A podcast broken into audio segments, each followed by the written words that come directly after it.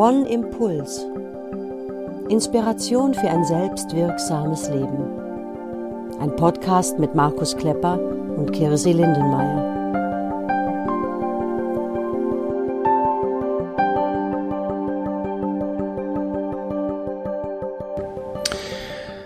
Hallo und herzlich willkommen zur Sommer-Sonderfolge unseres One Impulse Podcasts. Das wäre oder es ist die Folge Nummer 23.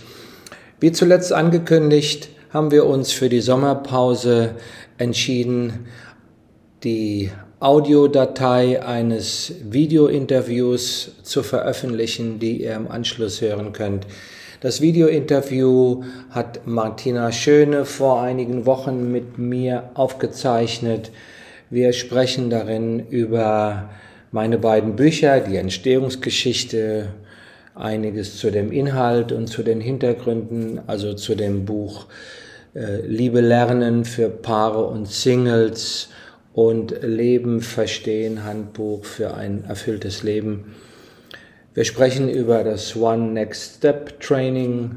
Auch das ist ja hier in dem Podcast gelegentlich erwähnt worden und auch über das Selbstverständnis meiner Arbeit, die Haltung und Zusammenhänge. Wir wünschen euch viel Freude damit, verlinken in den Show Notes auch äh, das äh, Original-Interview als Video und hören uns ganz regulär, vermutlich wieder Ende des Monats August.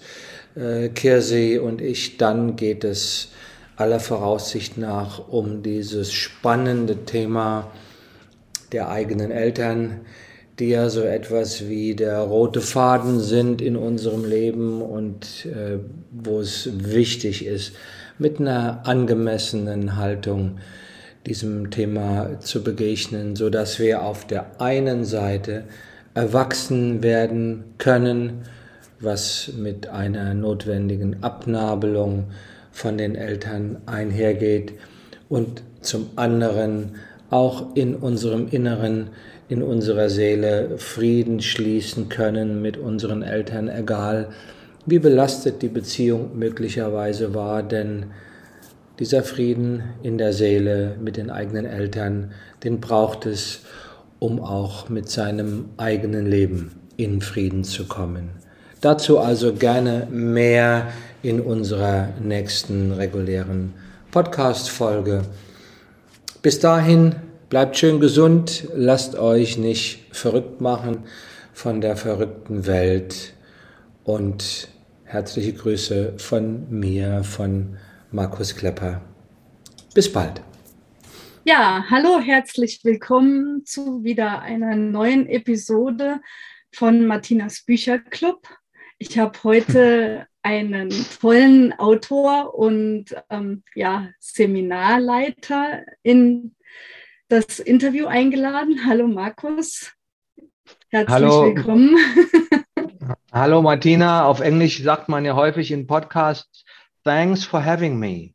Danke, yes. dass du mich eingeladen hast. Und äh, ich habe überhaupt keine Ahnung, wir haben eben kurz gesprochen, ich habe überhaupt keine Ahnung, was mich jetzt hier heute erwartet. Aber ich freue mich, äh, dass wir äh, miteinander sprechen über das, was du erlebt hast und äh, bin sehr, sehr gespannt. Ich habe mich auch, ja gerade gesagt, nicht vorbereitet auf unser Treffen. Ähm, ich bin sehr gespannt auf deine Fragen und auf unser Gespräch. Dankeschön. Ja, also ich habe ja diesen Bücherclub gegründet, wo ich immer wieder auch Bücher vorstelle, die mein Leben verändert haben und auch das dahinter, wie zum Beispiel dein One Next Step Training, was ich ja jetzt vor kurzem absolviert habe und mitgemacht mhm. habe. Es hat ja sehr viel bei mir bewirkt und verändert. Und eben im Vorfeld habe ich auch schon eins deiner Bücher gelesen und ähm, angehört gehabt, weil du das ja auch als ähm, Hörbuch zur Verfügung stellst. Und von daher habe ich gedacht, ich lade dich jetzt einfach mal ein und wir sprechen mal darüber, wie zum Beispiel deine Bücher zustande gekommen sind, also mhm. wie du die Idee aufgenommen hast, mhm. ach, ich schreibe jetzt mal ein Buch, weil das ist, finde ich, immer die, der spannendste Weg. Wie kommt es denn überhaupt zu diesem Buch? Mhm. mhm. mhm. Und im Hintergrund seht ihr ja, die, das Leben verstehen ist ähm, der erste Band. Und das zweite ist Liebe lernen für Paare und Singles. Und beide Bücher sehr interessant. Also ich habe sie wirklich beide gelesen bzw. mir angehört und bin mhm. begeistert. Oh, vielen Dank, ja. Die Reihenfolge ist eigentlich eine andere. Ne? Ah, okay, also, war Liebe, Liebe, Liebe zuerst. Liebe, Liebe, Liebe lernen ist, äh, wir müssten nachgucken, wann ich das geschrieben habe, also wenn es rausgekommen ist warte mal, 2016. Und ähm, Leben verstehen, Band 1 ist entstanden, ist erschienen 2018 und es ja. sollte, das heißt ja, heißt ja Band 1, Bausteine und äh, Zutaten zu einem selbsterfüllten Leben und es sollte eigentlich noch einen Band 2 geben. Den wird es nicht mehr geben. Ich habe nach zwei Büchern so gedacht, okay, ich bin ja nicht in erster Linie Schriftsteller oder Autor, sondern ich bin Psychotherapeut, ich bin Berater, ich bin Seminarleiter, habe auch noch ein privates Leben. Ich habe jetzt zwei Bücher geschrieben, ähm, die gefallen mir auch gut und äh, alles weitere, was ich dann gerne noch so in der Öffentlichkeit äh, verbreiten würde, mache ich über den Podcast One Impulse. Das hat den charmanten Vorteil, es hat eine andere, es ist ein anderes, ein anderes Format und es kostet kein Geld. Ja, das ist ja super. Also von deinen Podcasts habe ich mir auch schon welche angehört, also sehr hörenswert mhm. und ähm, sehr empfehlenswert auch vor allen Dingen. Mhm. Dankeschön. Ja, wie bist du denn dazu gekommen, überhaupt diese Bücher zu veröffentlichen, zu schreiben? Was hat dich dazu bewogen? Ist eine spannende Frage, die mir noch nie jemand gestellt hat. ja, ähm, und es war auch ein spannender Prozess, gerade bei dem ersten Buch äh, Liebe. Ich erinnere mich, dass ich bin jetzt 65 und als ich so Anfang Mitte 40 war, sagte mir eine, eine Management-Trainerin, ja, du musst was veröffentlichen, du musst ein Buch schreiben, dass du bekannt wirst und so. Und damals dachte ich, meine Güte, was, was, was soll ich denn jetzt ein Buch schreiben? Worüber? Und wer bin ich? Es gibt so viele tolle Bücher. Warum um alles in der Welt soll ich jetzt auch noch meinen Senf zu irgendeinem Thema dazugeben? Und habe das lange vor mir hergeschoben. Lange, lange, lange.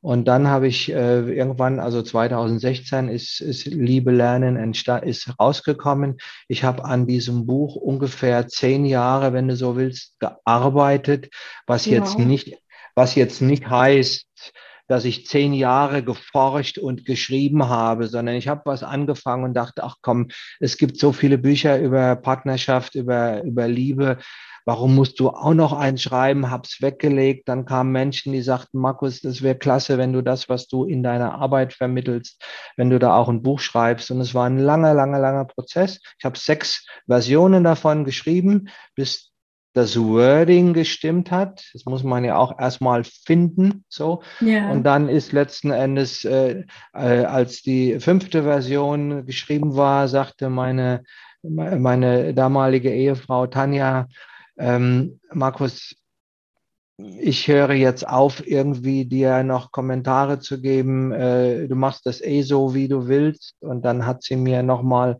äh, ähm, an einem Abend äh, so ein paar Dinge gesagt, die sie gerne geändert haben möchte am Wording, an der Sprache. Und dann habe ich mich am nächsten Morgen hingesetzt und habe das ganze Buch nochmal neu geschrieben, eine sechste Fassung.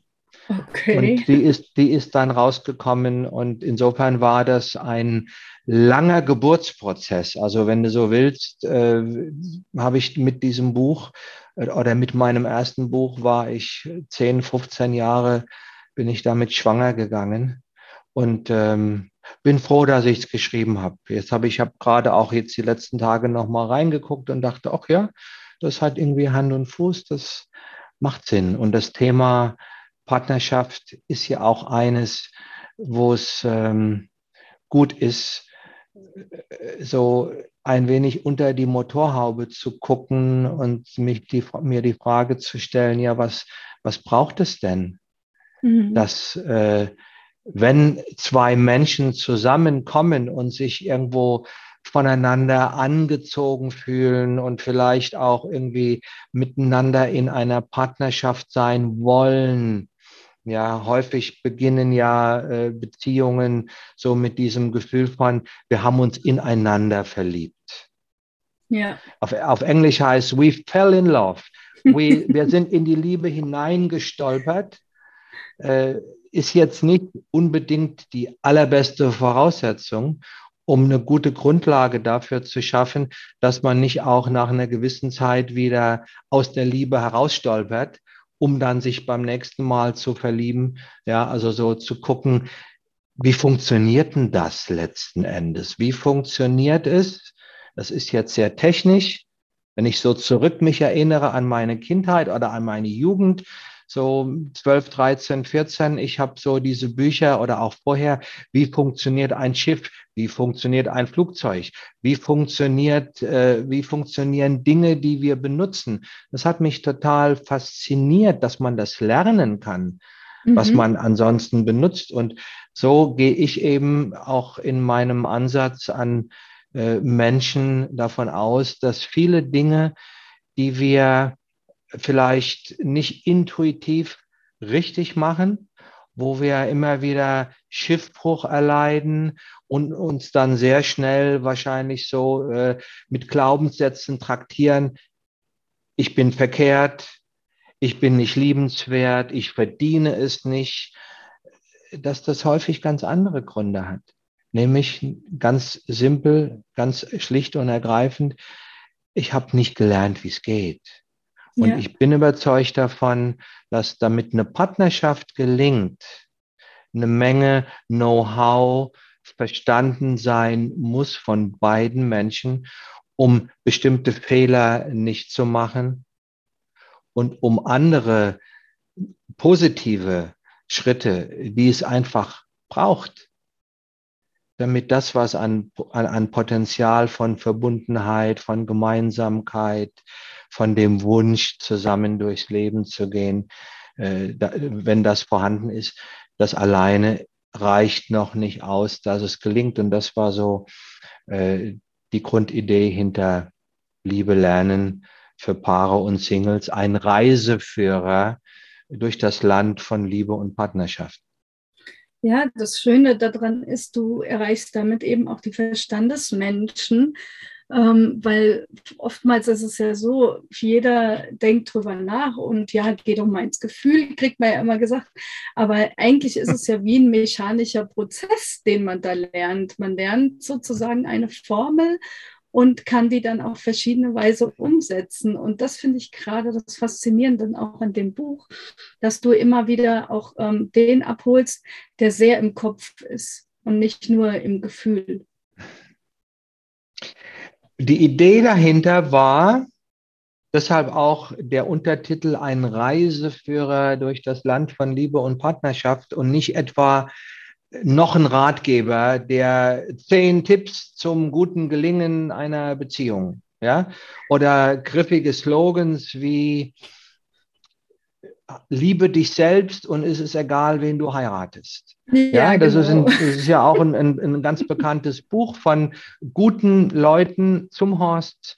Ja, äh, und ich habe dann oft so in meinen Paarberatungen zum Beispiel, äh, höre ich dann gelegentlich, wenn Menschen dieses Buch kennen oder diesen Ansatz kennen, naja, äh, es liegt ja daran, dass ich mich nicht genug selbst liebe und was mit meinem Partner ist, ist ja wurscht. Ich muss mich nur selbst genug lieben und dann funktioniert auch die Partnerschaft.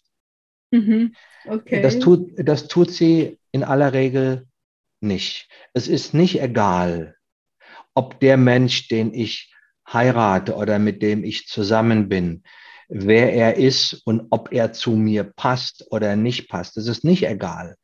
Es ist wichtig, dass ich mich selbst auch wertschätze, dass ich auf meinen eigenen Füßen stehe, dass ich weiß, wer ich bin, dass ich weiß, dass meine eigenen Aufgaben und Lebensthemen, die mir von meinen Eltern und von der Lebensgeschichte in die Wiege und in äh, den Vorgarten gelegt worden sind, dass ich zumindest zum Teil verstehe, wo, was, das, was diese Themen sind und wie sie mein Verhalten etwa in der Partnerschaft beeinflussen. Ja, das ist alles wichtig und dass ich auch als erwachsene Frau, als erwachsener Mann mit mir selbst ein Stück in Frieden bin und nicht erwarte, dass jemand anders kommt, der meinen Arsch rettet. Ja, das stimmt. Das ist, das ist schon wichtig und das ist eine Menge Arbeit. Ja, und gleichzeitig ist es wichtig, dass der andere, auf den ich mich einlasse oder die andere, auf die ich mich einlasse, dass die auch zu mir passt. Weil wenn das nicht passt, dann wird es schwierig für eine mhm. Partnerschaft. So. Und insofern war mein Ansatz mit der Idee eines Reiseführers, wie wenn ich jetzt in ein ne, Liebe und Partnerschaft, wir haben ja auch im Hintergrund äh, das Herz, die Landschaft von, ne, äh, von, von, von Liebe und Partnerschaft. Gehen ein bisschen ein, aus dem Bild. Ja, wie, wie, wie ein Land mit ganz vielen Begriffen, um die es geht, hat, eine, hat ein sehr äh, äh, guter Grafiker so äh, mit meiner Grafikerin zusammen. Die haben dieses wunderbare Cover entworfen, was ich sehr schön finde. Ja. Ähm, und äh, die Idee dabei ist, der Ansatz von mir, ähm, wenn ich mich in eine Partnerschaft begebe, dann bereise ich mit einem anderen Menschen zusammen ein neues Land. Und das ist ein Abenteuer, das ist eine Expedition. Wenn das gelingen soll, dann wird es mich irgendwo fesseln, packen. Es wird mich mit Herausforderungen konfrontieren, die ich nicht hätte, wenn ich alleine bleibe. Das ist ja auch einer der Gründe, warum viele Menschen es vorziehen, äh, statt dieses Risiko, sich auf einen Partner einzulassen, äh, und verletzt zu werden, zurückgewiesen zu werden, sich überfordert zu fühlen und, und, und sagen, weißt was, ich lasse mich gar nicht ein, ich bin Single oder ich lasse mich nur auf äh, oberflächliche Beziehungen ein, die mir emotional nicht so nahe kommen. Eine Partnerschaft bedeutet, mich einzulassen auf ein Abenteuer.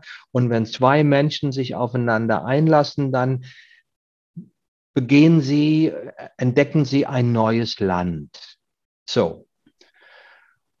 Und wenn ich jetzt als in Deutschland geborener Mitteleuropäer in ein Land fahre, was mich vielleicht interessiert, wo ich aber die Kultur nicht kenne, die Sprache nicht kenne, die Sitten und Gebräuche nicht kenne und so weiter und so fort. Und ich will da nicht einfach mich einer Reisegruppe anschließen oder sagen, naja gut, ich lege mich an Strand und alles andere interessiert mich nicht. Ich will das Land kennenlernen. Was tue ich dann? Beispielsweise, ich mache mich vorher schlau, ja, was ist denn das Besondere an diesem Land? Und so ist dieses Buch konzipiert, dass ich, mhm. wenn jemand sich darauf einlässt, ihn gewissermaßen aus meiner Warte, aus der Perspektive eines Mannes, der mit seinen 65 Jahren zweimal geschieden ist, glücklich geschieden ist, der äh, viele, die meisten, die meisten, meiste Zeit seines Erwachsenenlebens in Beziehungen zugebracht hat, für den Beziehungen zu Menschen, sowohl Liebesbeziehungen als auch Freundschaftsbeziehungen oder die Beziehung zu den Seminarteilnehmern und Klienten ganz, ganz wichtig ist. Ja, dass eine Arbeit darin besteht, Menschen zu beraten, Paare zu beraten, Menschen zu begleiten, der also äh, über ein gewisses Maß an Expertise verfügt ja. über dieses Land und sagt, okay, ich nehme dich an der Hand und zeig dir, wenn du mir folgst, ich gebe dir nicht unbedingt Tipps, was du besser, was, du machen sollst. Es gibt da auch Fragen und so weiter, aber ich gebe, ich nehme dich an der Hand und zeig dir, wie spannend dieses Land ist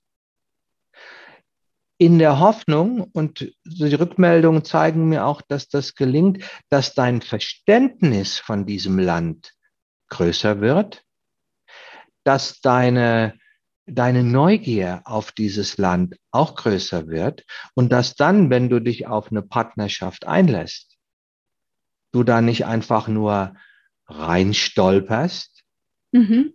sondern äh, eine Idee davon hast, was kommt da auf mich zu und worauf sollte ich achten und so weiter. Das war der Grundgedanke bei Liebe lernen, ein Reiseführer durch das Land von Liebe und Partnerschaft. Und wie ist dann Leben verstehen entstanden? Wenn du sagst, du hast schon zehn Jahre gebraucht, um eben Liebe lernen auf, auf den Markt sozusagen zu bringen, ist, hat dann Leben verstehen dann nochmal so lange gebraucht oder ging das dann ein bisschen schneller? Glücklicherweise, Martina, ging das äh, ratzfatz. Ah, das. Ja. Okay. Also äh, das Buch ist in, in einem Jahr oder so entstanden. Mhm. Und ähm, Leben verstehen ist ja letzten Endes, ist auch ein Handbuch, ne, Handbuch für ein erfülltes Leben. Also wie, was brauche ich, damit ich mein eigenes Leben lebe. Es beginnt mit diesem wunderschönen Satz aus der unendlichen Geschichte, wo der, der Hauptdarsteller auf dem Dachboden ein Buch findet und da ist der Satz vorne drauf, tu was du willst. Und das ganze Buch handelt von seiner Suche danach letzten Endes sein eigenes Leben zu leben. Und das ist ja auch letzten Endes der Auftrag des Lebens an uns in der heutigen Zeit. Mach was draus. Mach es zu deinem. Mhm. Mach dein Ding. Finde deine Erfüllung. Leb nicht nur einfach vor dich hin, sondern gestalte dein Leben nach deinen eigenen Vorstellungen selbst. Trottel nicht irgendwas hinterher oder rebelliere gegen etwas, was du bei deinen Eltern mitgekriegt hast, sondern do it your way, mach dein eigenes. Und wie geht denn das? Und was brauche ich denn dafür? Welche, welche Zutaten, welche Bausteine sind wichtig? Selbstwert, Glaubenssätze, Gefühle, Werte und so etwas wie ne, Navi-Systeme haben eine eingebaute Software mit der Landkarte. Das Leben hat eine Landkarte. Die Landkarte eine, unseres Lebens heutzutage umfasst ungefähr statistisch 85 Jahre. Das mhm. ist eine verdammt lange Zeit. Ja, ja?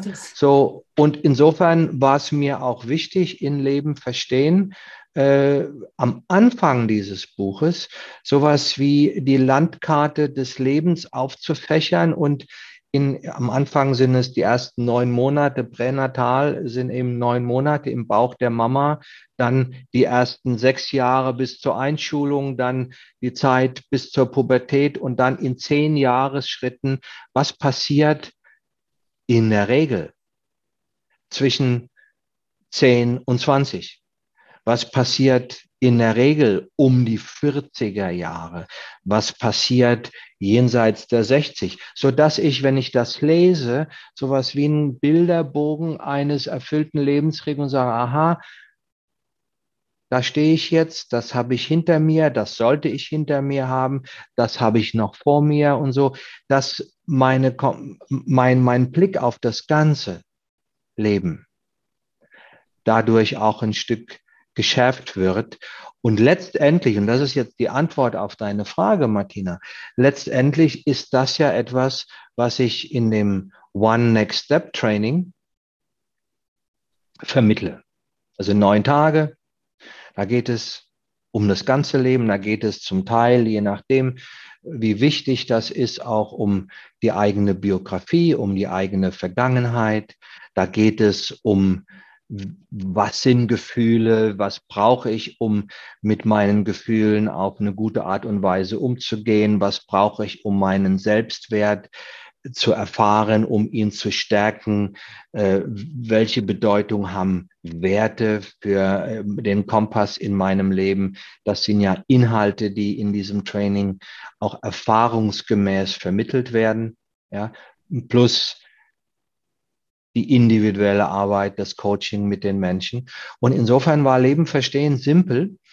Ich habe mir, und es war tatsächlich so, ich habe ähm, ich, es kam mir so vor, dass ich ähm, mir ein Thema vornehme, beispielsweise das Thema Selbstwert. Ich bin damit eine Woche schwanger gegangen und habe mich dann einen Kopfhörer aufgesetzt, Diktiergerät, Diktiersoftware am Rechner eingeschaltet, bin durch die Wohnung gelaufen und habe alles, was mir einfiel, wie aus so einem Trichter äh, diktiert und dann stand das Kapitel äh, in der Rohform erstmal auf dem Blatt Papier, also auf dem, in einem Manuskript. Und dann habe ich das, dieses, dieses Kapitel editiert und dann war es fertig. Also das war ein relativ cooler Prozess, wo ich ich habe nicht ein einziges, äh, ich habe keine Recherchen dazu angestellt, ein paar schon, aber nicht viele. Oder keine Manuskripte oder so vorher gehabt, sondern ich habe das, was ich im Kopf hatte, mhm. diktiert. Und dann stand es in einem Textverarbeitungsprogramm auf dem Rechner. Dann bin ich da nochmal drüber gegangen, habe es editiert. Dann gab es ein, zwei Lektoren, die äh, das nochmal auch, die auch nochmal drüber gegangen sind und dann war es fertig. Und insofern ist Leben verstehen äh, recht schnell gegangen. Du hattest dann wahrscheinlich schon den Grundstein gelegt durch das vorhergehende Buch und ähm, damit wahrscheinlich jetzt schon ein Tor geöffnet, damit das zweite Buch viel schneller rauskommen kann.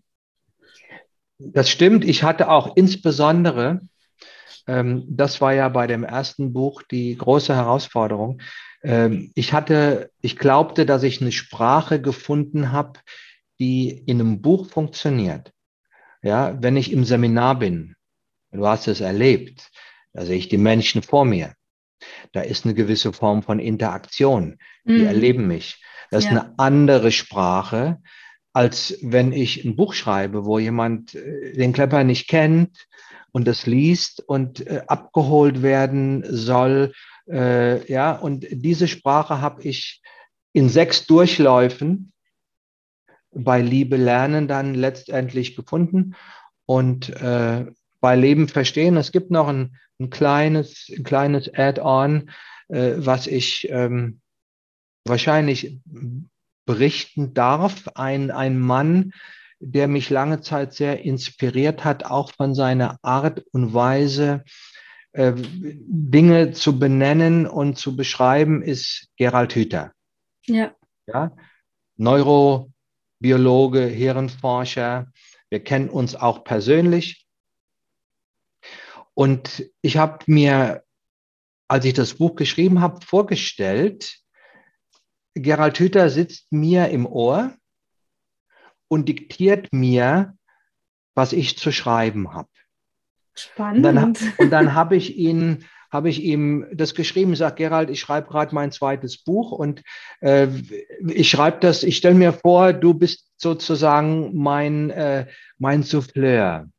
Ist das in Ordnung für dich? Und dann schrieb er, Markus, äh, von Herzen gerne, wenn das dich unterstützt, bin ich gerne dein Souffleur. Und als das Buch dann fertig war, habe ich es ihm natürlich auch mit einer Widmung geschickt. Und das war vom, vom, vom, vom Werdegang war das äh, äh, viel, viel, viel, viel einfacher als Liebe lernen. Es war eben nicht mein Erstlingswerk. Was würdest du jetzt jemandem mit auf den Weg geben, der dein Buch jetzt äh, in physischer Form vor sich hat und lesen möchte? Oder denjenigen, die das Buch jetzt anhören über Spotify oder über Audible oder wo es auch immer zu hören gibt? Du meinst, wie er oder sie am besten vorgeht?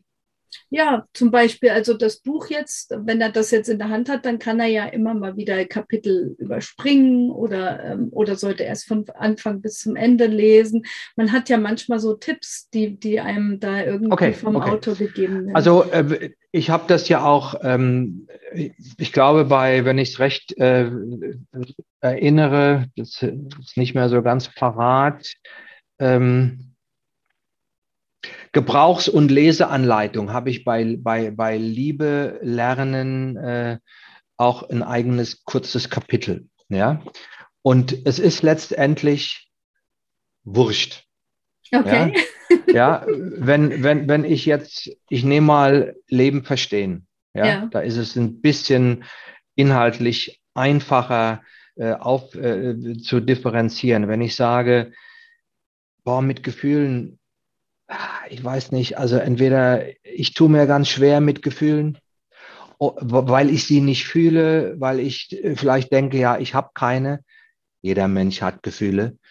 Wenn er sie nicht oder sie sie nicht lebt oder zeigt, dann hat das Gründe. Aber der, die Gründe sind in aller Regel nicht, ich habe sie nicht, sondern ich habe verlernt, sie zu zeigen und so. Wenn ich merke, damit tue ich mir schwer, mhm dann äh, wäre es klug.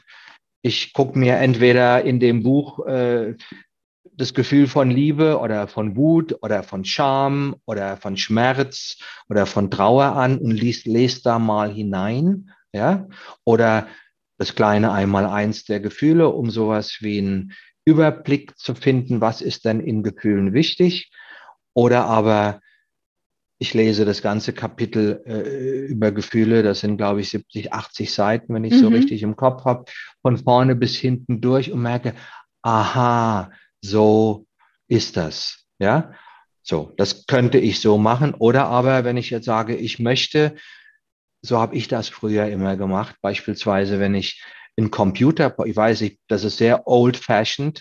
Ja, wenn, wenn ich ein Computerprogramm mir früher gekauft habe, habe ich mir als erstes das Handbuch durchgelesen.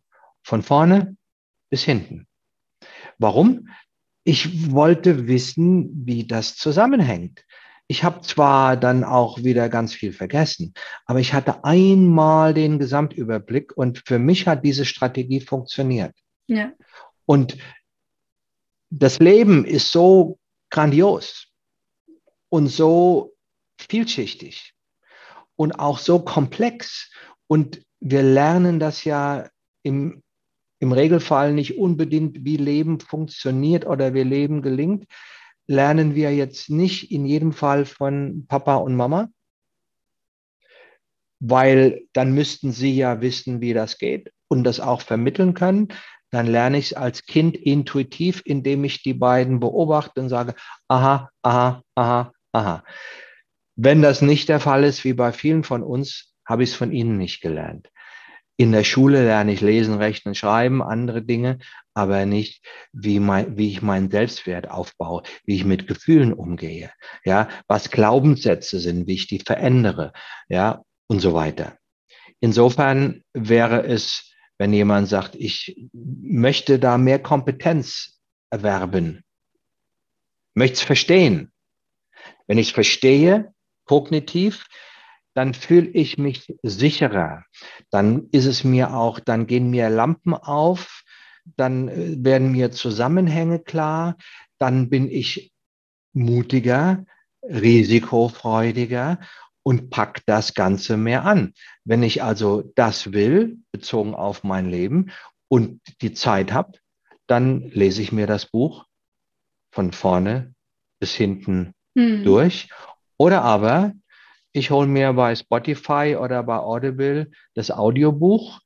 Ich habe es selbst eingelesen. Es ist ein bisschen sehr getragen. ja. ja. Es war mein erstes. Es gibt Menschen, die sagen, Markus, es zieht mich so hinein. Ja. Okay. Also es hat so eine hypnotische Wirkung. Ähm, wenn ich es jetzt nochmal zu tun hätte, würde ich es deutlich schneller einsprechen, aber es war das erste Mal. Bei Audible kann man das ja mit 1,5 oder so, also einfach mit einer etwas höheren Geschwindigkeit und dann, ja, so. und, und ich tauche mal ein und lass mich von dem Klepper irgendwie in äh, die verschiedenen Facetten des Lebens irgendwie einführen, um mir ein Gesamtbild zu verschaffen. Oder aber ich gucke mir wie in einem Nachschlagewerk die Themen an und das auch bei, bei Liebe Lernen insbesondere, ja, wo ja ein wichtiger Bereich ist, Fallen der Liebe, Geschenke der Liebe, ja, Kompetenzen der Liebe, Formen der Liebe, ja, also so verschiedene Bereiche, die ich allesamt für wichtig halte. Und äh, etwas, was ja viele Paare erleben, ja, wir können nicht miteinander reden. Mhm. Ein Wort ergab das andere und am Ende will man sich trennen. Nun ist das ist so ein Satz von mir, wenn Menschen nicht miteinander reden können, dann machen sie irgendwann auch ansonsten nichts mehr miteinander. Ja, gelingende Kommunikation ist essentiell. Die ist häufig nicht gelernt. Das mhm. heißt, wenn ich merke, wir können nicht miteinander reden, wir streiten uns immer, dann nehme ich mir das Buch über Kommunikation, äh, das Kapitel über Kommunikation vor oder über Konfliktlösung ja. Lese das, guck mir die Fragen, gerade bei Liebe lernen habe ich ja hinterher in jedem Kapitel auch ganz viele, es gibt nichts Gutes, außer man tut es, Fragen reingeschrieben, arbeite die durch, mach das punktuell. Oder ich habe das Buch im Schrank und wenn ich merke, irgendwas würde ich gerne nachschlagen, auf einen Blick, ja, also man kann das auf ganz viele verschiedene Weisen auch sich zu Gemüte führen. Natürlich ist es klug, äh, wenn ich die Zeit und die Muße habe, es von vorne bis hinten zu lesen. Und ob ich mit Leben verstehen anfange oder mit Liebe lernen, hängt ja auch ein Stück damit zusammen, davon ab, wo gerade der Schuh am meisten drückt. Ja, ja, also ich muss äh, auch sagen, dass ähm, bei dir am Anfang, ich habe mir Liebe Lernen bei Audible ähm, gekauft und da war das schon sehr gewöhnungsbedürftig. Und als ich dann mal eine Meditation von dir gekriegt habe, wegen. Leben verstehen Wort, ist bei Audible. Liebe Lernen gibt es nicht bei Audible. Ach so, dann war es Leben verstehen. Leben verstehen, ja. Also eins von beiden habe ich auf jeden Fall dort. Es gibt gehört. nur Leben verstehen als Hörbuch. Ah, okay. Dann ist Liebe Lernen ist gar nicht als Hörbuch. Gibt es okay. nicht als Hörbuch. Ja. Und dann habe ich, ähm, hab ich das eben angehört und habe dann gemerkt, so, okay, ähm, es ist doch sehr gewöhnungsbedürftig und ich habe es immer beim Autofahren gehört. Wenn ich es im Bett gehört hätte, wäre ich eingeschlafen. Mhm. Und ähm, habe aber dadurch gemerkt, ähm, dass ich dann später eben vieles von dir gehört habe, deine Podcasts und andere Sachen, ähm, dass man dann irgendwie auch so eine Verbindung zu dir bekommen hat und dadurch das mhm. Buch sich auch anders ähm, angehört hat. Also ich hatte eine ganz andere Verbindung zu dem Buch. Und das ist das, was ich manchmal auch das Gefühl habe, was ein Buch dann einem näher bringt, wenn man weiß, der Autor hat es selber gelesen. Klar, du hast gesagt, du bist jetzt nicht geschult da drin, du hast es jetzt das erste Mal gelesen, aber trotzdem macht es was anderes mit dem Buch, wenn du es selber liest, als wenn es von jemandem Fremden gelesen wird. Und oftmals hat man das ja dann auch, dass ähm, der Autor von zum Beispiel männlich ist und wird von einer Frau gelesen oder umgekehrt. Er, ähm, er wird äh, mhm. von einer Frau gelesen, obwohl der Autor männlich ist. Ja, also je nachdem. Also da muss ich sagen, habe hab ich sehr viel äh, mitgenommen aus dem Hörbuch und ich habe es mir auch nach dem One nochmal angehört und mhm. bin begeistert. ja, danke schön, Martina. Ähm, mir war es, es, es wäre ein, also wie ist das, wir reden jetzt über das Hörbuch. Wie ist das Hörbuch entstanden? Es ist dadurch entstanden, dass viele Menschen gesagt haben, Mensch, Markus, ich lese nicht gerne und äh, mache da ein Hörbuch. Und ich dachte, naja gut, dann bin ich auch immer offen für neue Erfahrungen, dann mache ich halt ein Hörbuch. Ja, ja und bin ja. in, in ein Tonstudio gefahren in Berlin, was ich, wo ich vor 25, 30 Jahren äh, äh, schon mitgearbeitet habe ähm, und äh, Meditationen damals eingesprochen von Frank Natale auf Deutsch und habe mich äh, drei Tage lang in einen Kabuff gesetzt und habe äh, diese Herkulesaufgabe, die nicht ganz so einfach ist, äh, ein Buch einzulesen, äh, mir vorgenommen. Und es war für mich ganz, ganz wichtig, das selbst zu machen. Ja, ich hätte, es gab einen sehr einen guten Freund, einen Sprecher, der hat auch die Einleitungskapitel gelesen, Jorgos Zizikos, der hätte das Buch für mich auch eingelesen. Ähm, ich wollte es selber machen, damit auch eine Beziehung entsteht, damit auch so äh, die Energie, äh, ne, die Sprache und ne, die Verbindung, dass die tatsächlich auch dadurch hergestellt werden kann, weil es ist ja auch durchaus persönlich, ja, ist auch ein, in einer gewissen Weise auch ein persönliches Buch und mir ist in meiner Arbeit mit Menschen äh, die, die persönliche Ebene ganz, ganz wichtig. Und äh, dass es jetzt etwas getragen ist und man das irgendwie schneller machen könnte, das ist einfach dem, der Tatsache geschuldet, dass ich das zum ersten Mal gemacht habe. Ja. Ja, da haben wir ja eigentlich schon die Überleitung zu deinem One Next Step Training. Ähm, du hast den Frank Natale erwähnt und er ist mhm. ja sozusagen derjenige, der dich dazu animiert hat, dieses Training überhaupt ins Leben zu rufen. Magst du dazu mal was erzählen? Ja, gerne. Also ähm, das One Next Step Training ich, ist ein neuntägiges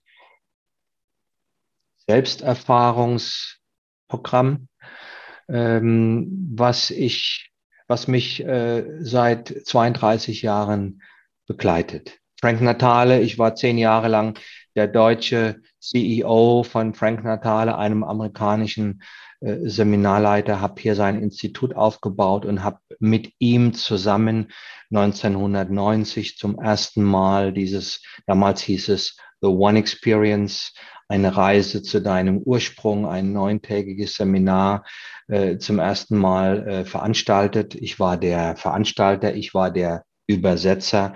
Frank Natale war der, der das geleitet hat. Ich hatte vorher in meiner Vita, in meiner Laufbahn ganz, ganz viele Seminare kennengelernt. Äh, und als ich das zum ersten Mal erlebt habe, dachte ich, wow, Mhm. Das ist ja irgendwie, ist ja der Hammer. Ja.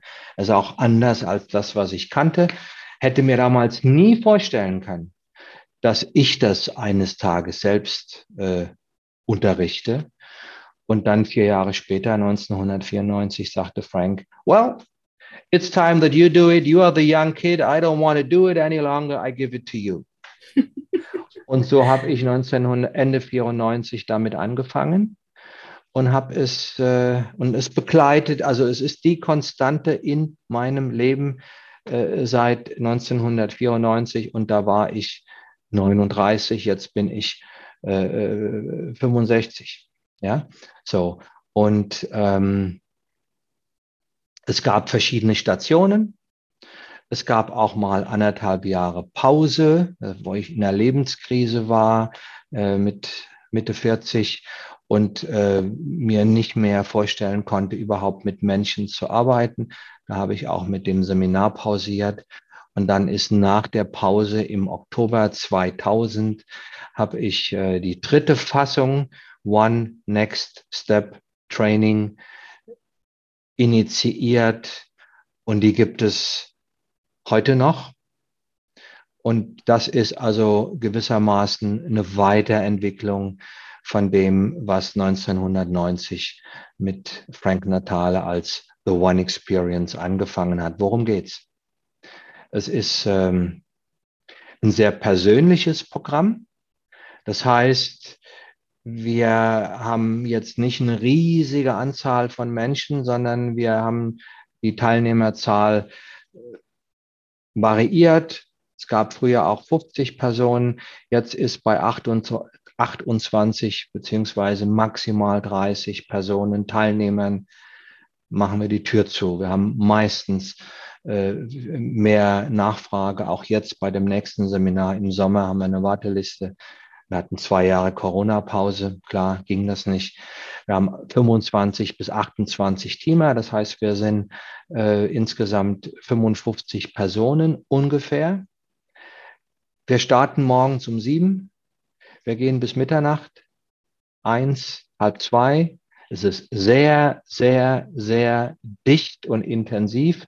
Und das ist auch das Einzige, was die Menschen, die sich darauf einlassen, im Vor Vorwege wissen sollten, dass es herausfordernd ist, was die Intensität anbelangt. Es ist ein Programm, wo all die Themen, die in Leben verstehen, schriftlich niedergelegt sind, erfahrungsgemäß vermittelt werden. Es beginnt damit, dass die Menschen mir einen Fragebogen schicken, ich den intensiv studiere und sozusagen im Vorfeld schon einigermaßen, wenn ich sie jetzt nicht kenne, weiß, was derjenige mitbringt, was diejenige mitbringt, mich also auf die Menschen einstimme und sie von Anfang an auch persönlich abholen kann, also nicht wie in einem großen Training, jetzt machen wir alle dies, machen wir alle das und so weiter, sondern it's personal, das ist mir wichtig. Ähm, die Menschen kommen mit unterschiedlichen Vorstellungen und Erwartungen. Manche kommen, die, die allermeisten kommen auf Empfehlung. Wir machen dafür eigentlich keine Werbung so. Ja. Ähm, 80 Prozent mindestens kommen auf Empfehlung von jemandem, der gesagt hat, hey, ich habe das gemacht, das ist gut, geh dahin. Es ist eine Blackbox, keiner weiß, worauf er sich einlässt. Das stimmt. Ja. äh, es ist ein Abenteuerurlaub für Körper, Geist und Seele, ist natürlich jetzt auch ein Schlagwort, aber so im Nachhinein ist es für die aller, allermeisten Menschen äh, so eine Erfahrung in der Kategorie One of the best times of my life. Ja, so. Ähm, es ist für ganz viele sowas wie eine Wegscheide. Das heißt, sie sagen dann, es gab eine Zeit vor dem One, dann gibt es das One und dann gibt es eine Zeit nach dem One und die ist anders. Und mehr, das, das, das, das was, was anders ist, ist, es ist mehr ich selbst. Ja, es kommt mehr sozusagen aus einem, äh, ja, entstaubten, entkrusteten, geheilten, selbstbewussten Bild von mir, ja. Und ich bin auch, und das ist ganz wichtig, äh, man kann jetzt da stundenlang drüber reden, äh, ich bin auch vielleicht zum ersten Mal in meinem Leben mit so einem Gefühl unterwegs, ich bin nicht mehr allein. Mhm. Also diese, diese drei, dieses Konzept von, aus der, von Gerald Hüther, äh, Grundlage der Potenzialentfaltung, was braucht es, damit Menschen in ihre Kraft kommen? Es braucht als Basis das Gefühl von Schutz, Halt, Geborgenheit. Dieses ja. Gefühl, ich bin sicher. Alles ist gut. Ich muss mich nicht schützen, weil es droht Gefahr. Ich muss mir nicht den Arsch aufreißen, äh, um jemanden etwas zu beweisen. I'm safe. So, das ist die Grundlage. Das sollten eigentlich Eltern ihren Kindern vermitteln. Wir alle wissen, da ist oft noch Luft nach oben. Ja. Wenn ich das, wenn dieses Gefühl vorhanden ist, wenn ich das erfahre, dann kommt das zweite Bedürfnis, das zweite äh, Grundbedürfnis nach Lernen, Entfalten, die Welt entdecken. So. Im One passiert im Grunde genau das. Die Menschen erleben durch den äußeren Rahmen, den wir aufspannen, relativ schnell, ich bin hier sicher. Mhm. Ich Kann darf ich nur hier bestätigen. sein. ja. Ja, und für viele ist das eine, eine sowas wie eine mind-blowing Experience. Ja, ja. ja. Und, und dann, dann, dann, dann, dann ruckelt sich im Inneren was zurecht. Ja, äh, dann, dann, und das wissen wir ja aus der Resilienzforschung, äh, bis zu einem bestimmten Grad, wenn ich als erwachsene Frau, als erwachsener Mann diese Erfahrung mache, die mir als Kind gefehlt hat, dann wird da was zusammengefügt in mir.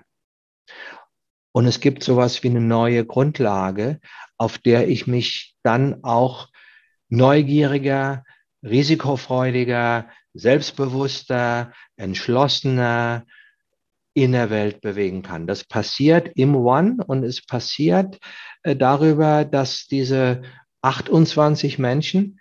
Du hast es erlebt, Martina, am ersten Abend. Du guckst dich um und denkst vielleicht, okay, das wird ja spannend. Genau. Und, und neun Tage später, ich will jetzt nicht sagen, hast du 27 Best Friends gekriegt, aber du bist nicht mehr alleine. Du bist mit den Menschen einer für alle, alle für einen verbunden. Dieser Prozess der nachhaltigen Entwicklung, äh, der im One unter unserer Supervision stattfindet, geht dann danach im Leben der Menschen weiter, die Kontakte gehen weiter, die Verbindungen gehen weiter, die Unterstützung geht weiter. Dann ist nach vier, fünf, sechs Wochen, je nachdem, nochmal ein Folgewochenende.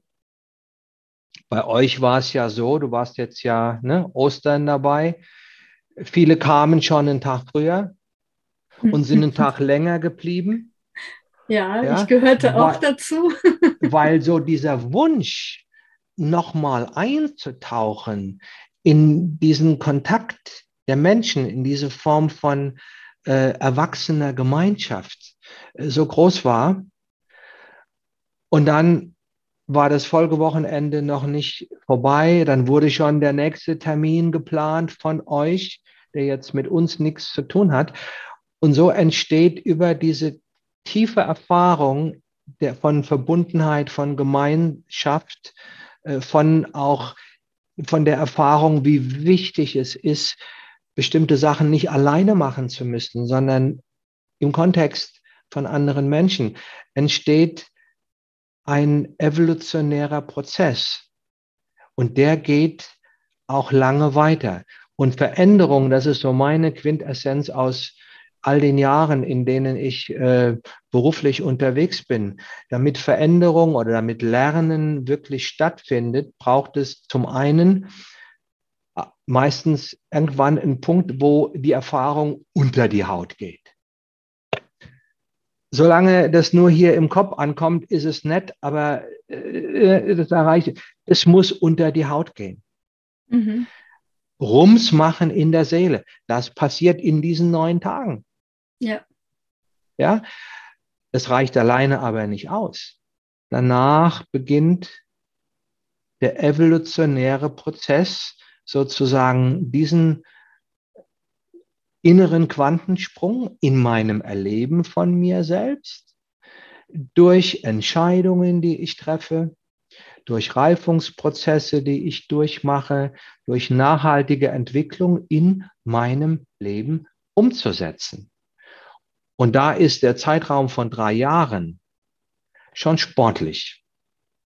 Und das One bietet heutzutage, das war am Anfang, als Frank Natale als amerikanischer Seminarleiter hier reinkam, das war eine knackige Veranstaltung. Am Ende sagte Frank, all right, see you along the way und war weg. Und die Menschen waren sich selbst überlassen. Mhm. Einige haben eine Menge davon profitiert, andere sind abgeschmiert.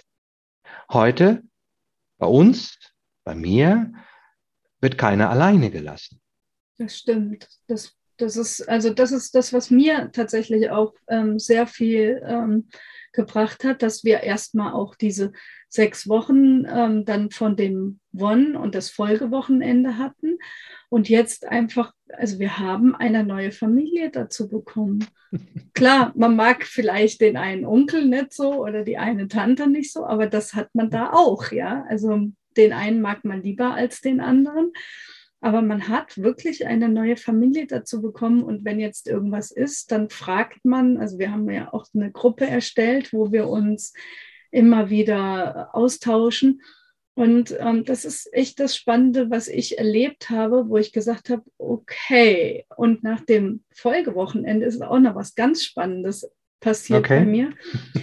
Ich bin dermaßen entschleunigt, dass ich ähm, das Gefühl habe, ich habe im Folgewochenende eine Leck mich am Arsch Pille genommen, die immer wieder, wenn es droht, Stresspegel überdoll zu werden, fahre ich runter und so runter, dass ich gedacht habe, boah, was geht denn jetzt hier ab? Und ich weiß nicht, was, de, was genau das ausgelöst hat, aber dieser Mechanismus, hoffe ich, hält weiterhin an, weil er mich total entschleunigt in stressigen Situationen. Schön, dass du das so formulierst. Ich meine, äh, äh, eine Gelassenheitspille. Ja. Eine, eine Pille der Zuversicht. Und ich glaube, Martina, äh, dass das auch, oder was mir dazu jetzt äh, spontan einfällt, ähm, ich meine, wer in der heutigen Zeit in dieser Welt, gerade jetzt, nicht ein bestimmtes Maß an, an, an Unruhe, an Angst, vielleicht sogar auch an Panik, wo soll das denn noch alles hinführen? Ja, ja hat, äh, der ist einfach mit Scheuklappen unterwegs. Mhm. Ja, das heißt, die Aufregung, der Stress, die Panik, die Angst, die ist ein Bestandteil unseres modernen Lebens draußen in der Welt und auch was meinen ganz eigenen Lebensweg anbelangt. Mhm. Und die sorgt dafür, dass alle inneren Antreiber trommeln. Wenn es jetzt gelingt, eine gewisse Zuversicht zu transportieren, dass die Dinge ihren Weg, ihren guten Weg gehen, dass ich Strategien entwickeln kann, wie ich in einer Partnerschaft oder im Job oder in meinem Leben schon auch vorankomme und dass ich begreife, wie diese Strategien, dass ich mental begreife, wie diese Strategien aufgebaut sind. Und das ist keine Rocket Science. Zum Beispiel, wie gehe ich mit Fehlern um? Mhm was ist die Rolle von Perfektionismus? Perfektionismus ist eine Krankheit, ist mhm. Ausdruck von Angst. Fehler gehören dazu. Umwege erhöhen die Ortskenntnis. Den ja? Spruch finde ich so super. Stammt fairerweise nicht von mir, sondern das ist so ein NLP-Satz, den ich in meinem NLP-Training 1990 mhm. zum ersten Mal gehört habe. Umwege erhöhen die Ortskenntnis. Es ist in Ordnung, mal und wenn ich, wenn ich das begreife, dann entsteht mehr Zuversicht. Mhm. Und mit der Zuversicht kommt mehr Gelassenheit. Und ob das jetzt mein Leck mich am Arsch ist, ich weiß, was du damit meinst, aber das klingt so despektierlich, ist mir alles scheißegal. Nein, es ist wahrscheinlich eher so, dass in mir etwas äh, sich herausbildet, wie so ein Gefühl, das wird schon. Ja, es ist ich also das schon genau hin. dieses Wissen. Ach, ähm, du brauchst dich jetzt nicht aufregen, du brauchst dich jetzt nicht stressen. Ähm, es wird alles gut. Ja, so ein, so ein Wissen, so ein Urwissen. Ähm, ein Urvertrauen. Ja, ähm, das wird jetzt alles gut und du darfst dich jetzt entspannen, du darfst runterfahren. Und ich meinte nur, deswegen leckt mich am Arsch, weil man sagt ja, wenn man zum Beispiel Antidepressiva nimmt, dass man so ein Scheißegal-Gefühl bekommt. Und die sollen ja eigentlich auch nur helfen, dass man sich nicht ständig einen Kopf macht, dass man runterfahren kann, dass man relaxen kann, damit man einfach ähm, klarer auf etwas draufsehen kann. Und ich habe das einfach gemerkt, die Situation ist immer stressiger geworden und ich bin immer mehr runtergefahren und habe so gedacht, boah, ist das genial. Ja, Jetzt ja. kannst du mit klarer Sicht da drauf gucken und kannst sehen, ach, da ist noch die Möglichkeit, da ist noch die Möglichkeit. Und vorher war das so von diesem Stress und von der Angst zu versagen oder nicht die Kontrolle behalten zu können, so überdeckt. Und man hat dann vielleicht eben den Weg XY dann auch gar nicht gesehen. Und das ist genau. das, was ich mitgenommen habe, wo ich gedacht habe, okay, ja, also ich finde es sehr spannend. Und was ich gerne noch von dir wissen möchte, ist, ähm, wir haben ja nicht nur das One Next Step Training, sondern du bietest ja auch noch andere Sachen an. Und ich würde gerne mal wissen, was du so anbietest, wenn die Menschen sagen, okay, ich möchte erstmal vielleicht auf eine andere Art und Weise den Markus kennenlernen und seine Arbeit. Und ähm, da habt ihr ja auch so spannende Sachen. Ich habe mich natürlich auch schon bei etwas angemeldet. Im Oktober bin ich dabei. Ja. Also es gibt mittlerweile äh, einen ganzen Blumenstrauß an Möglichkeiten, da mal mit äh, in Kontakt zu kommen. Ja, die beiden Bücher haben wir erwähnt. Äh, das eine Hörbuch, die Podcasts. Und das ist für manche so eine ganz niedrigschwellige Form, mal zu gucken, taugt mir das, spricht mich das an. Ähm, ich persönlich bin ja in meiner Haupttätigkeit äh, Therapeut, Berater. Und seit der Corona-Pandemie mache ich das auch zu 90 Prozent hier über, äh, über äh, Videochat. Das heißt, ich lebe in Freiburg. Man muss jetzt, wenn man mit mir äh, arbeiten will oder ein Beratungsgespräch oder Paare, das ist häufig, dass Paare über dieses Buch oder über eine Empfehlung sagen, wir sind in einer Partnerschaftskrise, können wir, können Sie uns oder so. Ja, also so der direkte Weg äh, zu mir, äh, der ist äh, auch für viele eine Möglichkeit, mich erstmal ein Stück persönlich zu erleben oder auch punktuell, ohne sich jetzt für ein Programm äh, gleich äh, anzumelden, mit mir Kontakt aufzunehmen und zu gucken, taugt das. Das ist mein das ist mein, meine tägliche Arbeit. Ja, jeden, mhm. von Montag bis Freitag bin ich von morgens um 10 bis abends um 6, 7 in der Regel äh, oder manchmal auch später in diesem Bereich unterwegs. Und das steht jedem, der will, offen. Einfach eine E-Mail e oder eine WhatsApp schicken und dann kann man gucken. So, das One der Rolls-Royce unter unseren Seminarangeboten ist einerseits natürlich mit neun Tagen und auch mit dem, mit dem Kostenfaktor liegt bei ungefähr 2000, wobei bei uns über Geld immer gesprochen werden kann. Wir sind da sehr, wir wollen, dass die Menschen, äh, wir wollen keine elitäre Veranstaltung sein, wo jetzt nur die Reichen und die Schönen kommen, sondern wenn jemand kein Geld hat oder wenig Geld hat, dann findet sich immer ein Weg, wenn er oder sie das auch will. Das auch an der Stelle mal gesagt. Schönes und, Angebot, ja. Ja, und, und wir haben ja auch gerade jetzt in, in eurem Kurs, jetzt in dem ersten, nach einer längeren Pause, äh, haben ja viele gesagt, Mensch, also klar, 2000, knapp 2000 Euro ist viel Geld gewesen, aber wenn ich mir vergegenwärtige, erstens, was hier dafür angeboten wird und zweitens, was auch bei mir passiert. Und auch die Intensität, ja. Äh, einer hat es mal von euch ausgerechnet, äh, einer hat, ne, hat gesagt, do the math, rechne es mal aus und dann kam er auf einen Stundenlohn von, ich glaube, 20 Euro für jede Seminarstunde. Ja, so, also das und gleichzeitig sind diese neun Tage sind intensiv und, und erstmal äh, eine, vielleicht für manchen eine Hürde. Es gibt kleinere Seminare, danach hast du ja gefragt. Ähm, es gibt für die Männer einen Workshop unter Männern.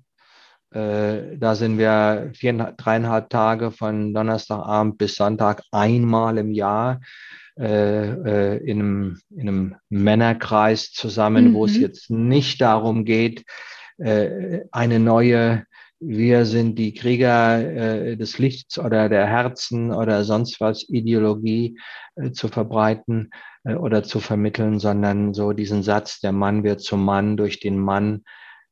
Wir nähren uns, wir sind zusammen, wir lernen voneinander und machen natürlich die die Arbeiten auch, die notwendig sind, um sozusagen das eigene Mannsein ein Stück nach vorne zu bringen. Das ist einmal im Jahr. Das Gleiche gibt es äh, von der Kollegin von Angela Voigt für die Frauen im Kreis Klasse. der Frauen mhm. einmal oder zweimal im Jahr.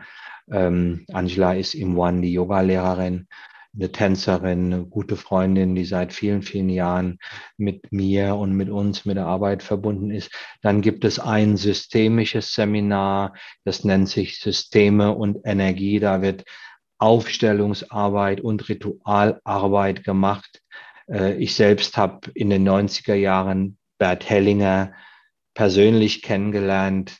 Dann habe ich meine Ausbildung bei Peter Müller-Eckloff gemacht. Der ist mittlerweile verstorben. Das war so der, der, der, der Gegenspieler zu Bert Hellinger. Ah, okay. äh, und und ähm, wir machen äh, System und Energie, machen systemische Arbeit, aber weder im Sinne von Hellinger, äh, sondern in, in unserem eigenen Duktus, wo immer die, die, die, äh, die Grundidee ist, ich bin der Schöpfer meines eigenen Lebens, ich bin der Gestalter. So, und äh, um zu gestalten, auch um mich auch in den Systemen meines Lebens, Familie, Menschen, Herkunft, Job, Einflüsse von außen, um da die richtigen Entscheidungen zu treffen, wäre es gut, diese Energien kennenzulernen, zu sehen und mit ihnen was zu machen und das in einem kleinen Rahmen System und Energie im Moment machen wir das einmal im Jahr, ist meistens eine relativ frühzeitig ausgebucht. Ähm, da sind wir ungefähr 20 Personen. Mhm. Ja, da bin ich dabei, habe mich schon angemeldet. offen, offen für jeden, der sagt, mich interessiert das oder ich möchte diese Art von systemischer Arbeit mal kennenlernen oder ich möchte den Markus oder das One mal kennenlernen, auch die Energie. Ja, dann gibt es ein Seminar, das heißt Liebe und Partnerschaft. Mhm. Mache ich zusammen mit Christine Honeckel, einer Therapeutin, Tanztherapeutin, Bewegungstherapeutin äh, äh aus Bamberg. Mhm. Äh, auch das viereinhalb Tage von Donnerstagabend bis Sonntag. Da geht es letzten Endes um die Inhalte und um die Erfahrungen aus, aus Liebe lernen. Ähm, Im Moment auch einmal im Jahr. Auch da kann man als Paar hinkommen. Ähm, man kann man auch als Single hinkommen. Ja, so. Äh, und dann gibt es jetzt, das ist äh, dieses, es steht jetzt direkt vor der Haustür, Projekt B.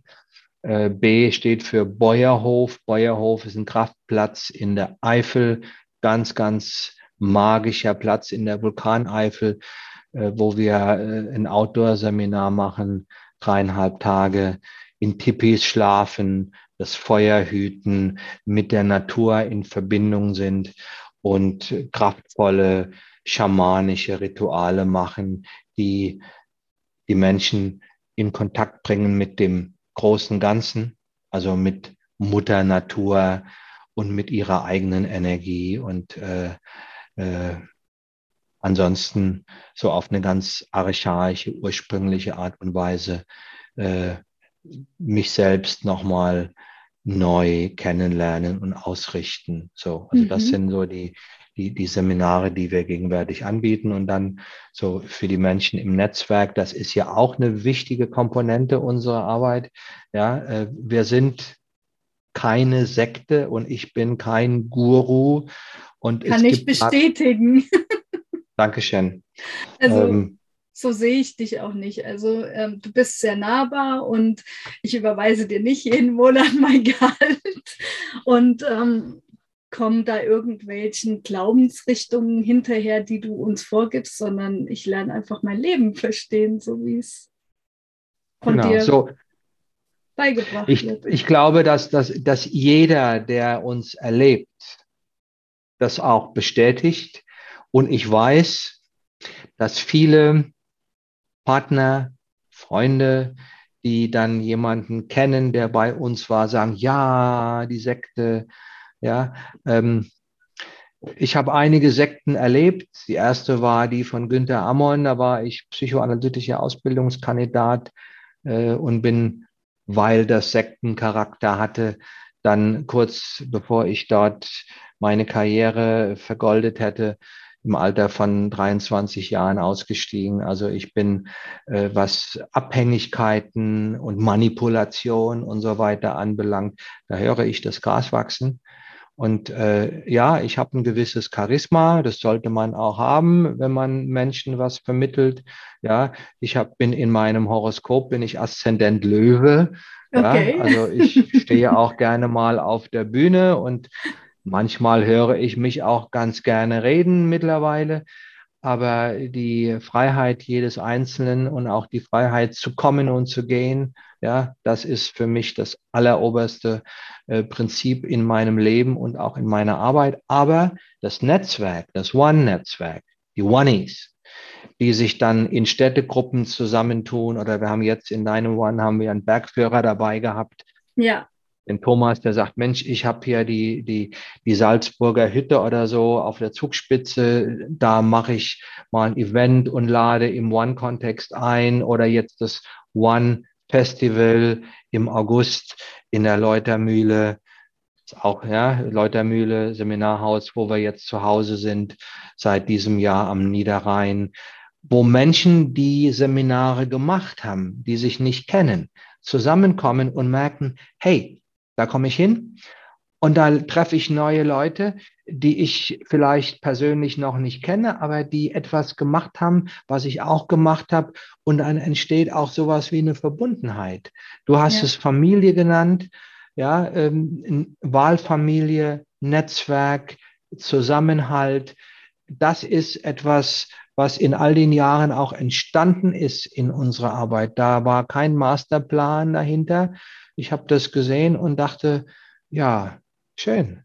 Genauso wie das Team, ja, die Teamer, die jetzt bei uns im Seminar dabei sind, äh, die sind zum großen Teil dabei, weil sie dabei sein wollen und zahlen für ihre Übernachtung. Nicht alle, es gibt auch welche, die stehen auf meiner Payroll, aber viele, die da zum ersten Mal oder zum zweiten oder zum dritten Mal dabei sind, äh, die sagen, hey, wir finden das so toll, wir wollen das unterstützen, wir wollen dabei sein und wir geben unsere, unsere, Zeit und auch unser Geld da rein, nicht weil wir Sekten, äh, Sektenjünger sind, sondern weil wir das toll finden und für uns selbst daran etwas mitnehmen. Insofern ist für jemand, der zu uns kommt und dem das taugt, das häufig auch sowas wie der Einstieg in einen, in eine Form von Arbeit an mir selbst oder Verbundenheit mit Menschen, die das eigene Leben stärkt, nährt und bereichert. Ja, man darf es auch ähm, nicht, ähm, ja, finde ich, vergleichen mit einer Sekte, weil ich meine, wenn ich jetzt ähm, eine Vorliebe habe, Fußball zu spielen, dann gehe ich in den Fußballverein, dann wird der Fußballverein ja auch nicht als Sekte abgetan, obwohl sie alle den Fußball anbeten und ähm, gib ihm schön die Tore und äh, Hauptsache gewinnen.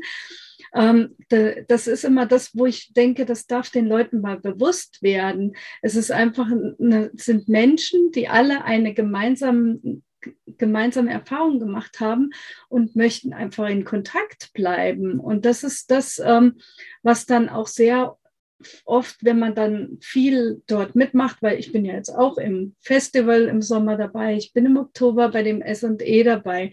Ja, das mache ich aber gerne, weil ich einfach noch mehr davon mitnehmen möchte und ähm, weil ich auch diese Community jetzt ähm, so schätzen gelernt habe. Das wäre wie wenn ich jetzt in einen Verein gehe und mich da engagiere, dann gucke ich ja auch, dass ich da irgendwie bei den Turnieren dabei bin, dass ich da was mitmache, weil ich diese Gemeinschaft schätze, weil ich diese Energie dort mehr äh, zu schätzen weiß. Deswegen darf ich, also ich sehe es eher wie so eine tolle Gemeinschaft, wie, wie ein Verein oder ein Club oder so an. Und ähm, eine Sekte ist definitiv was anderes. Also ich, ich finde das, ja, es ist wichtig, was du sagst, Martina, und es gibt keinen, keinen Sektenbeitrag, keinen Mitgliedsbeitrag. Auch unsere Community, du hast sie gerade benannt, wir haben natürlich, wir haben auch, das wäre vielleicht noch, um die Aufzählung vollständig zu machen, eine, eine Internet-Community, für die Mitglieder, also das ist jetzt not open to the public, ja, ist eine WordPress-Installation. Wir sind gerade dabei umzusteigen auf Drupal, ähm, wo alle, die das One gemacht haben, äh, eingeloggt werden. Sie können sich auch wieder ausloggen. Sie zahlen 20 Euro freiwillig ja. Jahresbeitrag. Wir halten es nicht mal nach, also so, ja, um dann mal einen Rahmen. Und da sind so 500, 600 Menschen äh, äh, aktiv dabei, ja. Ähm, das ist der einzige, also, ne, und ansonsten gibt es keine Mitgliedschaft in irgendeiner Weise. Aber es gibt etwas, was vielleicht mit dazu beiträgt, dass so diese Ängste von der Sekte durchaus genährt werden können, nämlich im Vorfeld eines Seminars gibt es ja häufig so die, die, die Angst, naja, äh, das verändert sowieso nichts. Mhm. Ich zahle da einen Haufen Geld und hinterher ist alles wie vorher. Die passiert bei uns Nie. Mhm. Die Menschen kommen anders zurück. Kann ich bestätigen. Die Angehörigen spüren eine Veränderung. Also das, was eigentlich gewollt war, tritt ein. Und sie spüren eine Veränderung. Und auch wenn das eine positive Veränderung ist, und das ist es immer oder fast immer, ja, ähm, wird über das, was diese Veränderung bewirkt hat, ja, was war denn in den neun Tagen? Was habt ihr denn gemacht? Darüber wird nicht gesprochen. Und diese beiden Komponenten, dass jemand anders zurückkommt, dass er Verbindung hat zu den Menschen, dass er plötzlich einmal in der Woche abends mit Oneies irgendwie im Chat ist und dass er mit anderen Menschen in Kontakt ist und dass das, was genau gemacht worden ist, nicht erzählt wird. Das nährt bei vielen Ängste. Ja, und äh, äh, ne, gerade das ist, glaube ich, auch durchaus ein deutsches Phänomen. Mhm. Ja. Äh, wir haben große Angst vor Veränderungen. Wir erleben und unsere Politik, ja, unsere, gerade auch jetzt, äh, ja, wir wissen alle, Klimakrise, Ukraine-Krieg und so weiter. Es braucht drastische Veränderungen. Alle sagen, unser Leben wird sich ändern und es wird herausfordernder werden. Ähm, aber nach wie vor ist so das Narrativ, ja, wir können trotzdem so weitermachen wie bisher. Wir haben Angst vor Veränderungen. Und wenn Menschen sich dann vor unseren Augen verändern, durch etwas, was sie erlebt haben, mhm. dann kommt, ja, da ist irgendwie was faul. Mhm. Und damit müssen wir halt, ich stelle mich jedem Gespräch, ich gebe ja auch den Menschen am Ende des One einen Brief an die Angehörigen mit, wo ja. drin steht, wenn sie Fragen haben, schreiben sie mich an. Aber äh, das ist, äh, ist ein Angebot, was auch gelegentlich genutzt wird, aber häufig ist ein, das ist, es gehört einfach ein Stück mit dazu. Ja, und damit muss man halt auch, auch leben. Aber die, die Kraft der Gemeinschaft, wer die mal erlebt hat, der möchte sie auch nicht mehr missen und auch den Halt, den das gibt. Ja, definitiv. Und ich meine, dass du auch Wiederholer im One hast, das zeigt's ja. Also ich meine, wir hatten jetzt im letzten One hatten wir Menschen, die das One vor 15 Jahren, vor 10 Jahren gemacht haben. Einer, einer vor, vor 26. Sogar 26 Jahre. Und dessen Sohn kommt jetzt im Sommer. Ja, Wahnsinn. Das, Der das, ist nach seinem One gezeugt worden. Der war bei dem ersten One dabei. Okay und hat danach seinen Sohn gezeugt. Der ist 26, der Sohn. Mhm. Und der kommt jetzt im Sommer. Super. Und der Papa war zum vierten Mal im One. Ja, also das ist für mich, das, das zeigt mir auch, hey, das, das wirkt nachhaltig. Also ich meine, mein Partner, der war vor zehn Jahren im One und hat mir jetzt gesagt, hey, fahr dahin, mach das. Ich habe sofort Ja gesagt, weil ich da einfach offen für bin, für alles. Und ich bin so froh, dass er gesagt hat, fahr hin. Und ähm, ja, wir, wir führen jetzt gerade, glaube ich, auch eine ganz andere Partnerschaft als noch davor. Wir haben davor schon eine super Partnerschaft gehabt, aber es, das One hat noch mal ein Stück verändert.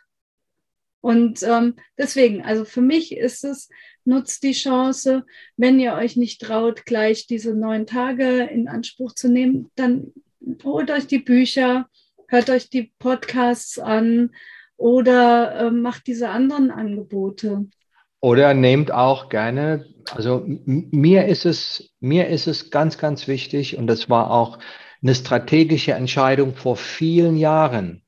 Ähm, Masse oder persönlicher Kontakt. Ja, und für mich ist der persönliche Kontakt, wenn es um die Seele geht, wenn es um den Menschen geht, das A und O. Und deshalb ist es mir auch wichtig, alle Klienten haben meine Handynummer. Und ich bin auch, äh, wenn Not an der Frau ist oder am Mann ist, bin ich immer erreichbar. Das ist so mein Arbeitsethos. Und ich glaube, dass ich habe das in einer bestimmten Zeit in meinem Leben, als es mir so scheiße ging und ich von einem Therapeuten zum anderen geflitzt bin und es war, wurde alles nur noch schlimmer, habe ich mir geschworen, wenn ich wieder zurückkomme und nicht mich aus dem Leben verabschiede, was damals mindestens eine sehr verlockende Idee war. Ich habe es nie versucht, aber es war eine verlockende Idee für eine Weile. Ich habe mir vorgenommen, wenn ich wieder zurückkommen sollte, und das ist der Fall, dann bin ich für die Menschen da, wenn mhm. sie sich mir anvertrauen. Ja, so. Und insofern ist auch, und ja, ist der, der direkte Weg äh, ist immer der Weg zu mir. Also ne, es gibt Kerstin, meine Lebensgefährtin, die ist im Office und die sagt dann, äh, rufen Sie, setzen, äh, setzen Sie sich mit Markus Klepper in Verbindung und ähm, dann kann man gucken, passt das? Ja, ja. So, und da wir, da ich jetzt keinen Riesenbetrieb habe, ja, ähm, und auch bewusst nicht mit Tausenden von Menschen, die jedes Jahr neu dazukommen, sondern wenn wir im One 28 Teilnehmer haben, drei Veranstaltungen im Jahr, dann sind das im Jahr ungefähr 80 Menschen und nicht 800 oder 8000.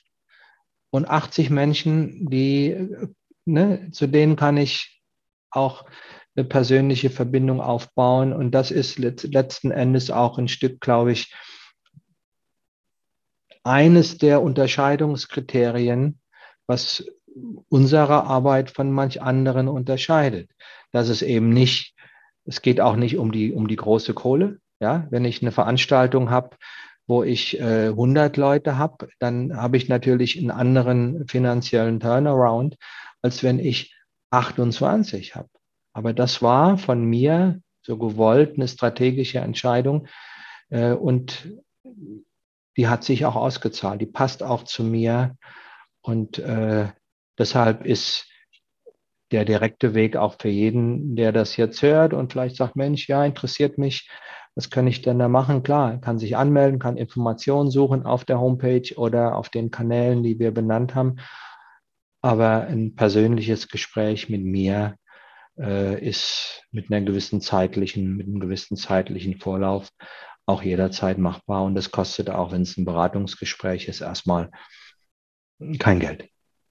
Das ist echt super. Also, ich habe noch eine kleine Metapher, die ein kleiner Junge ist an einem Meer und wirft einen Seestern nach dem anderen ins Wasser und der ganze Strand liegt voller Seesterne. Ein Mann kommt und sieht das und sagt zu diesem kleinen Jungen, warum wirfst du denn die Seesterne ins Wasser? Da liegen doch so viele, die kannst du doch nicht alle retten. Dann sagt der kleine Junge, indem er gerade wieder einen hochnimmt, ich kann nicht alle retten, aber dieser, für den mache ich gerade den Unterschied. Ihm rette ich sein Leben und wirft ihn ins Meer zurück. Und das Gefühl habe ich, ist genau deine ja, Motivation. Du kannst nicht alle retten, aber von denen, die du in deinen Seminaren hattest, mit denen du Gespräche geführt hast, deren Leben hast du entscheidend verändert. Danke, Dafür Martina. danke ich dir.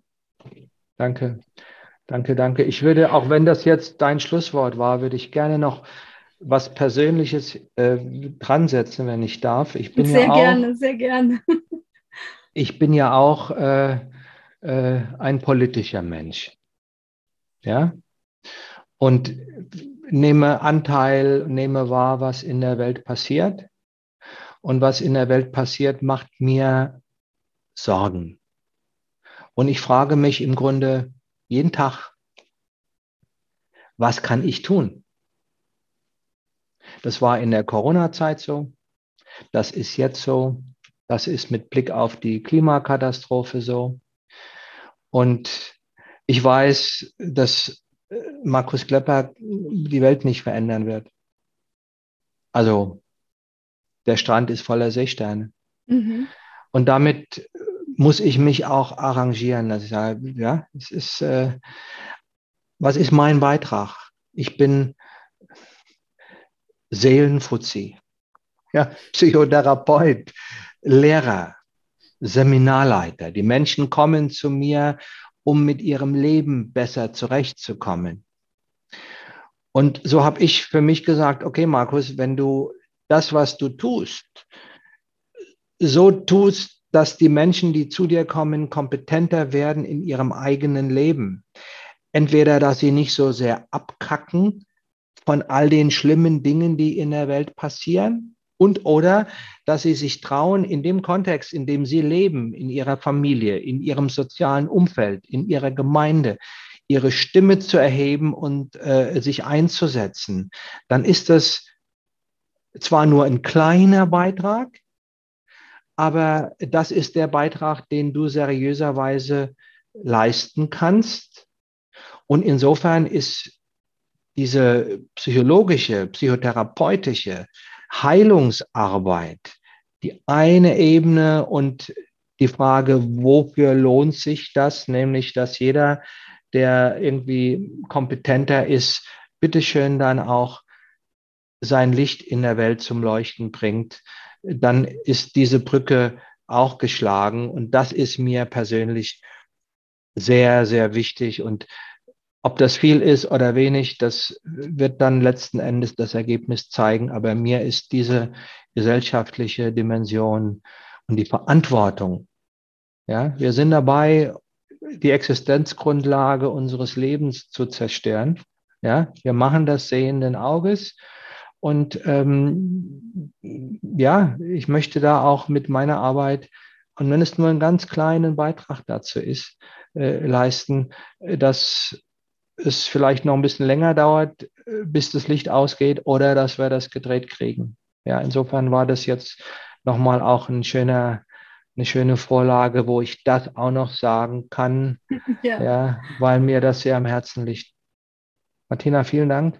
Ja, vielen Dank, lieber Markus, dass du dir die Zeit genommen hast und so ausführlich mit mir über dein Buch, also über deine Bücher und Podcast und auch deine Angebote gesprochen hast. Also es ist mir eine sehr große Ehre gewesen und ich danke dir von Herzen und mein Leben hast du entscheidend verändert. Martina, es war mir, thanks for having me. es, es, es, war mir eine große Freude und ich, wir haben ja kurz vorher gesprochen. Du hattest keinen Plan, ich hatte keinen Plan. Wir sind jetzt einfach rein und ich fand, das war ein sehr inspirierendes und äh, schönes Gespräch und dafür vielen, vielen Dank. Äh, äh, auch für mich die Möglichkeit zu haben über deine Kanäle. Ich bin old school, ja. ich bin nicht besonders Social Media affin. Ich habe keinen Instagram-Account. Wir haben eine Facebook-Seite über das One, aber äh, die steht da halt auch. Die wird nicht groß gepflegt. Und insofern danke ich dir auch sehr, sehr, sehr für die Möglichkeit, darüber vielleicht Menschen, äh, die deine Angebote kennen, mit dem, was du erlebt hast und was wir machen, zu erreichen. Ja, sehr gerne. Danke. Ciao, danke. Ciao. Thank you.